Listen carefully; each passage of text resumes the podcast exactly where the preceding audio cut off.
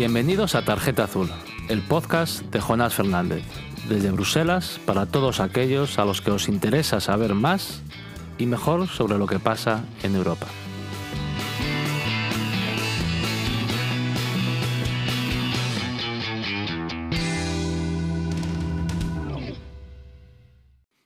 Muy buenos días, buenas tardes, buenas noches. Como siempre, muchas gracias eh, por estar ahí, muchas gracias por acompañarnos en esta serie de podcast Tarjeta Azul con las que intentamos eh, acercar el debate europeo a todo aquel que tenga interés y donde intentamos también, pues bueno, servir un poco de, foro de debate de las distintas cuestiones que se discuten por aquí, de las inquietudes que, tenemos en España. Eh, espero que os esté siendo útil esta, esta, esta serie de podcast.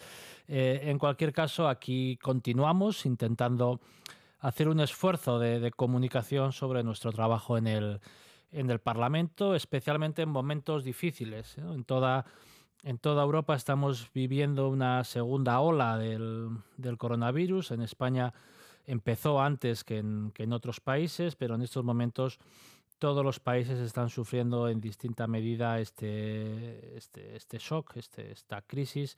Francia ha decretado el, el, en fin, el estado de, el toque, el toque de, queda.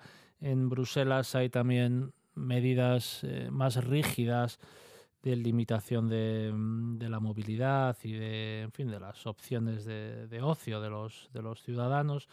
En, todas, en, toda, en, toda, en toda Europa estamos en, fin, en esta situación eh, complicada, como sabéis.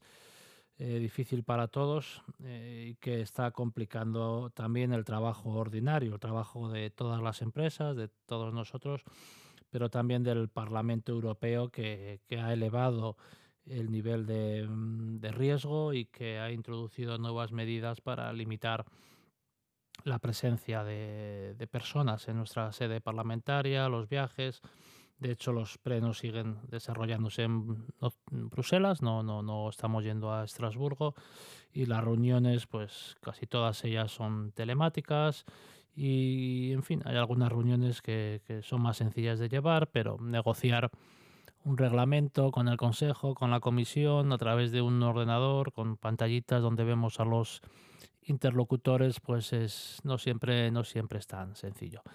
Eh, bueno, esto es todo. Esperemos vivir tiempos mejores, que salgamos de esta más, más fuertes. Y muchas gracias por, acompañarnos. Como decía, hoy, como siempre, haremos un breve resumen de, lo acontecido en las últimas semanas. Y tenemos un invitado, un invitado excepcional, un invitado eh, especial, el eh, director de los servicios jurídicos y de la Asamblea del Comité de las Regiones, Pedro Cervilla, que lleva años trabajando en las instituciones europeas, en el Comité de las Regiones, y con el que podremos hablar un poco del papel que las regiones y los ayuntamientos tienen en la configuración de las políticas europeas y espero que os interese. Muchas gracias.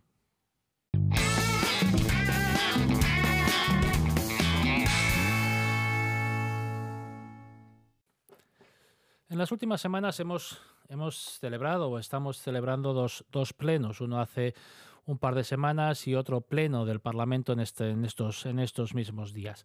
Os decía que seguimos haciendo los plenos en Bruselas. Hubo, en fin, unas ciertas eh, inquietudes sobre la posibilidad de volver a Estrasburgo en esta semana. Finalmente eh, se ha decidido quedar en, Bruselas. La situación epidemiológica de, este país, pero también de Francia, no aconsejaban mover no ya a los, eurodiputados, sino también a los funcionarios que, en fin, que ayudan al funcionamiento del Parlamento y se ha considerado oportuno seguir aquí en Bruselas esperando que mejore la, situación.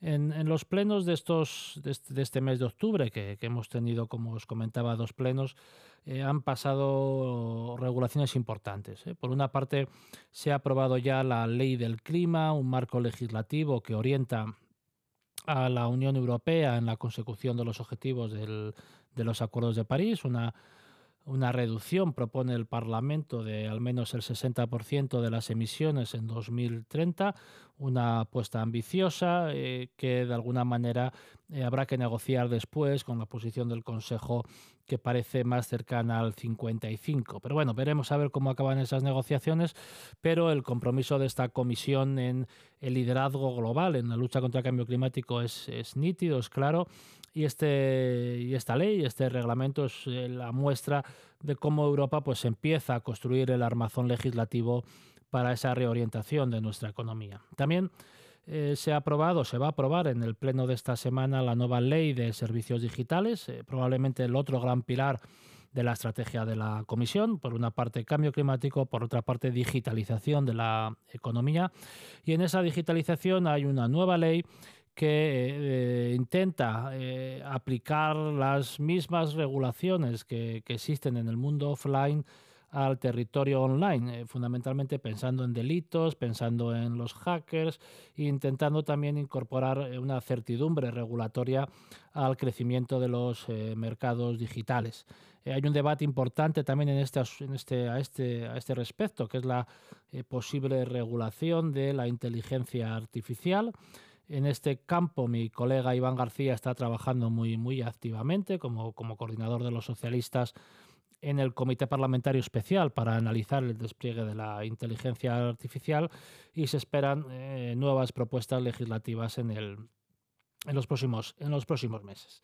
Pero bueno, más allá de estas dos leyes, que yo creo que, que, de alguna manera encauzan el resto de la legislatura, el Parlamento y el Consejo siguen eh, negociando el marco financiero, el instrumento para la recuperación y la resiliencia para salir de, la crisis, para reforzar la inversión y dar una respuesta comunitaria a esta, a crisis. Seguimos negociando el reglamento para controlar los, eh, en fin, las, las desviaciones democráticas, podríamos decir, de algunos gobiernos como Polonia y Hungría, que están incumpliendo los, los, principios y valores de la Unión. Y hay una negociación con el Consejo para introducir una condicionalidad democrática a la recepción de financiación comunitaria y el paquete de recursos propios, el, el papel para mejorar la financiación de la Unión Europea que permita amortizar la deuda que se va a emitir en el, en el medio y largo plazo. Eh, la situación está complicada, el Consejo se mueve poco, el Parlamento es firme y tenemos unos dos meses y medio para cerrar el conjunto del paquete, cerrar el marco financiero plurianual, del que dependen, entre otras cosas, la financiación del mecanismo de transición justa, cerrar ese instrumento para ayudar a los estados a eh, recuperarse de esta crisis. España ya ha presentado su plan nacional de recuperación, que tiene que pasar ahora a una serie de de evaluaciones por parte de las instituciones comunitarias, eh, aprobar, como digo, el paquete de recursos propios y esa condicionalidad democrática que es necesaria, que es urgente para, para encauzar eh, los problemas que algunos gobiernos en el este están, están causando al, al Estado de Derecho.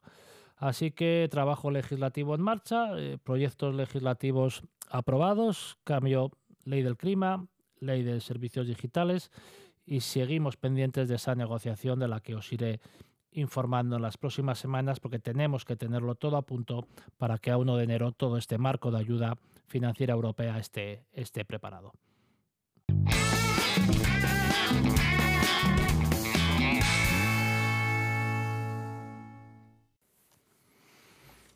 Bueno, pues como os decía eh, previamente, tenemos hoy en nuestro podcast, en este capítulo, a Pedro Cervilla, eh, compatriota asturiano y director de servicios jurídicos y de la Asamblea del Comité de las Regiones. Eh, muy buenas, Pedro. Hola, buenos días.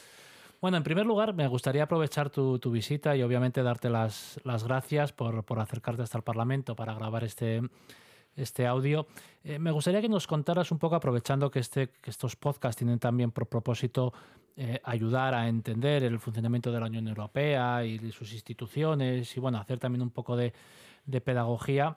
¿Qué es la Asamblea? De, ¿Qué es el Comité de las Regiones? ¿Qué hacéis? ¿Qué, ¿Cómo trabajáis? Porque bueno, llevas ahí ya bastantes años, quizá décadas. Más de una década, más, sí. más de dos décadas. así que bueno, aprovechamos esta ocasión para que nos cuentes un poco el trabajo del Comité de las Regiones. Sí, muchas gracias, Jonás. Ya sabes que es un placer intercambiar contigo como, como siempre, ¿no? Pues sí, el comité, tú lo, tú lo anunciabas, es una asamblea. ¿eh? Es una asamblea compuesta por representantes regionales y locales. ¿no? En el proceso de toma de decisiones eh, europeas, Aquí estáis las, las tres instituciones legislativas, la Comisión, el Consejo y el Parlamento, y nosotros, el Comité de las Regiones, opinamos.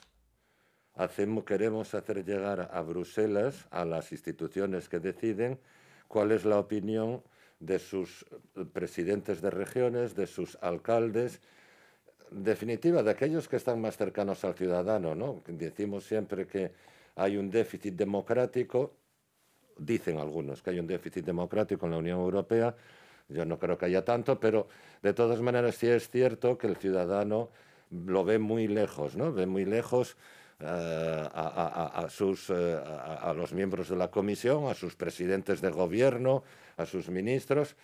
Es cierto que, que, por supuesto, está el Parlamento Europeo con algún eurodiputado cada vez más mm, presentes en su región, en sus constituencies, ¿no? Como, como, como hacen los, algunos, algunos países, pero sí es cierto que hay esa lejanía. Por lo tanto, eh, el presidente de tu región, el alcalde de, tu pueblo, se supone, y yo creo que es la realidad, que es el que conoce mejor eh, pues los problemas, las necesidades de sus ciudadanos.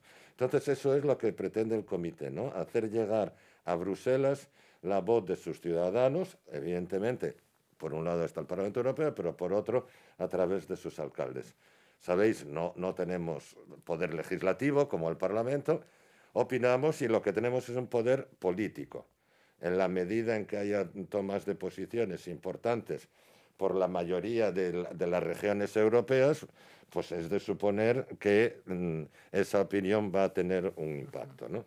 Y ese es el objetivo, así en dos palabras, fundamental del Comité de las Regiones. Bueno, de alguna manera hay dos grandes comités eh, consultivos, ¿no? el Comité de las Regiones y el Comité Económico y Social. ¿no? Y, y, vamos, desde el Parlamento yo doy buena fe de los, de los informes que se elaboran en el Comité de las Regiones porque se envían puntualmente al Parlamento y cuando hay que discutir una propuesta legislativa, pues obviamente siempre se tiene en cuenta el informe que llega del Comité de las Regiones aportando ideas, soluciones, porque muchas veces es verdad que, bueno, que aquí es, ¿no? entras a negociar un texto legislativo eh, y tener el input, ¿no? tener el conocimiento de, las personas, de los responsables que están eh, más cerca de los ciudadanos, pues muchas veces te descubren eh, problemas que tú no conocías o, te dan soluciones también a conflictos que en el Parlamento, que en el Consejo se pueden vivir de otra manera. ¿no? La semana pasada teníais asamblea exactamente.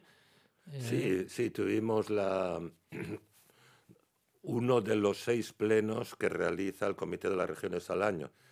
Como al tener esta participación indirecta, nuestros miembros no están dedicados a, full time como vosotros a, a esta actividad, tenemos que procurar concentrar las actividades. ¿no? Entonces hay seis plenos al año.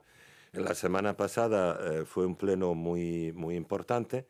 Coincidió también con la Semana de las Regiones y Ciudades, de la Semana Europea de las Regiones y Ciudades, que es un evento este año puramente digital donde se organizaron pues, unos 400, 500 talleres de reflexión de intercambio de experiencias, es otra de los de los mm, objetivos, de las finalidades que tenemos, intercambiar entre técnicos, entre políticos, pues lo que se hace bien o mal en cada una de las regiones para de ahí sacar conclusiones, ¿no?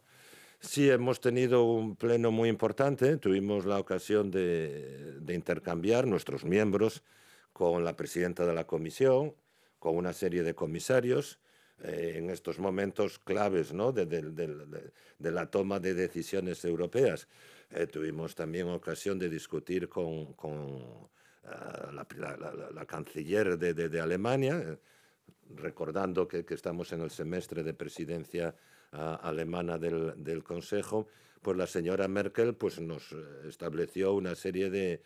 comentó ¿eh? algunas de las prioridades de, de la presidencia alemana bueno, que están discutiendo en el día a día con, con, vosotros, con, con, el Parlamento Europeo. ¿no? Eh, fue, fue muy interesante.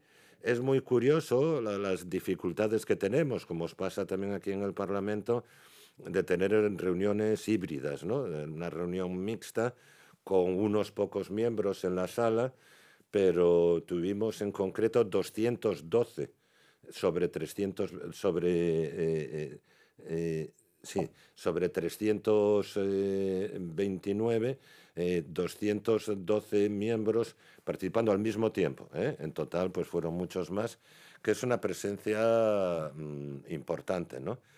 con la complejidad técnica que ello conlleva, ¿no? Con, eh, conectarte con, desde Sevilla hasta Tempere y demás, y afortunadamente las cosas salieron bastante bien y no hubo demasiados fallos técnicos, ¿no?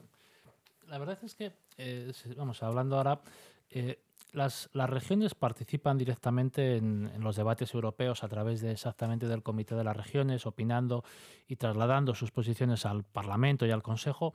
Pero es verdad que, la, que, el Consejo, donde están representados los, los gobiernos y que, tienen eh, obviamente poder legislativo y ejecutivo muchas veces, hay países que tienen eh, una cierta institucionalización de la participación de sus regiones, y estoy pensando fundamentalmente en Alemania o Bélgica, Bélgica ¿no? de tal manera que las, las regiones eh, ayudan a configurar la posición política de sus gobiernos nacionales en el Consejo. Sin embargo, en España no tenemos un, funcionamiento, esto no está institucionalizado, ¿no? Firmemente o... Está institucionalizada una participación en cuanto observador, participación de eh, representantes regionales en una serie de ámbitos en los que las comunidades autónomas tienen competencias.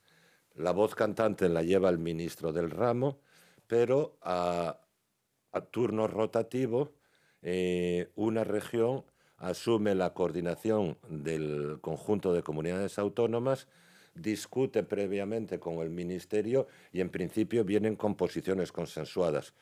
La diferencia, como tú muy bien dices, es que en Alemania, por ejemplo, es un representante de un land el que va a expresar no la voluntad de su land, pero del conjunto del Estado. Pero es él el que la representa. En España sigue siendo el ministro del ramo en esta serie de, consejos en los que participan las comunidades autónomas y el consejero o la consejera del área eh, afectado eh, participa, viene a las reuniones, tiene derecho con frecuencia cuando sí se ponen de acuerdo a, la palabra, pero quien vota al final es el, es el ministro. ¿no?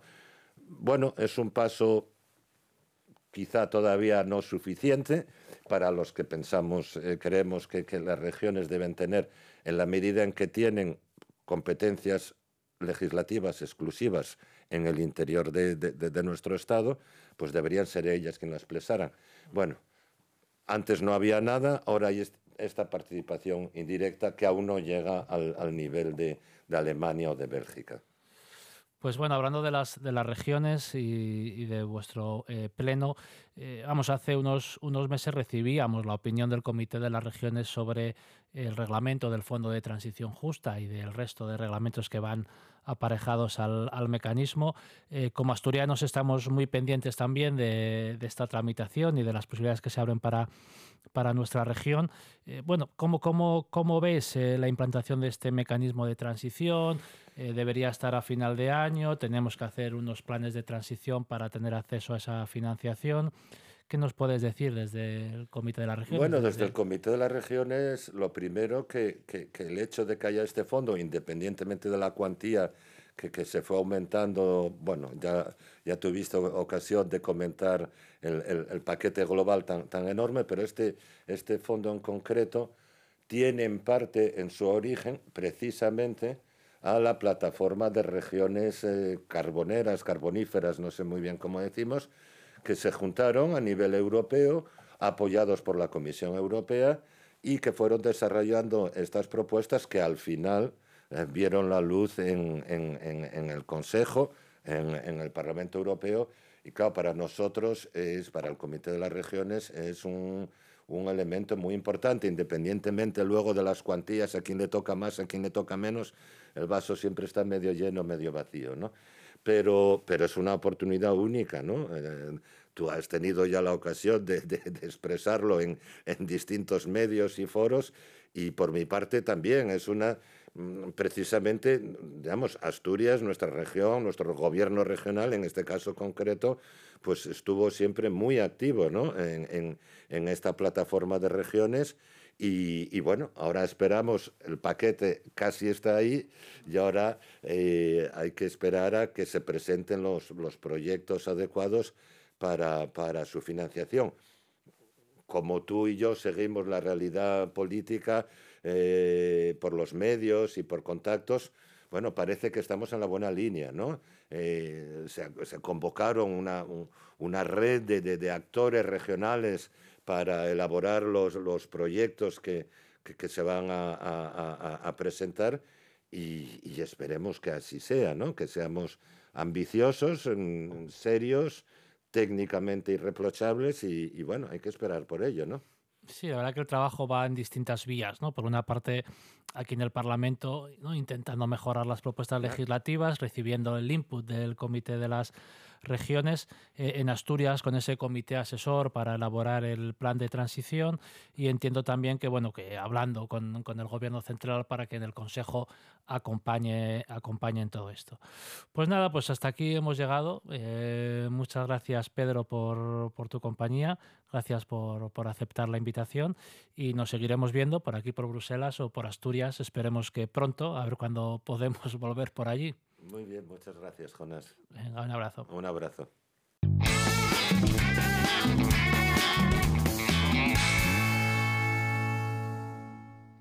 Bueno, amigos, amigas, esto ha sido todo por hoy. Muchas gracias eh, por estar ahí. Espero que os haya resultado de interés. Eh, me ha interesado mucho acercaros el trabajo del Comité de las Regiones, que como digo es una institución clave en el diseño de las políticas comunitarias, acercar la política europea a los alcaldes, a los responsables regionales y a su vez acercar a los legisladores europeos sus necesidades, sus, inquietudes y analizar cómo podemos encauzar eh, sus soluciones a, nivel, a nivel europeo. Pues, pues hasta aquí hemos llegado, como decía, muchas gracias y en apenas un par de semanas volveremos por aquí. Un fuerte abrazo. Si te interesan los debates europeos y eh, quieres tener eh, información de primera mano de lo que eh, se cuece en los pasillos de las instituciones y del Parlamento Europeo, si te ha gustado este podcast puedes suscribirte en todas las plataformas principales y puedes también seguir mi trabajo en la página web jonasfernandez.com, donde también te puedes suscribir a una newsletter quincenal y por supuesto en las redes sociales, en Twitter, en eh, Facebook, en Instagram, en todos ellos, eh, Jonas Fernández.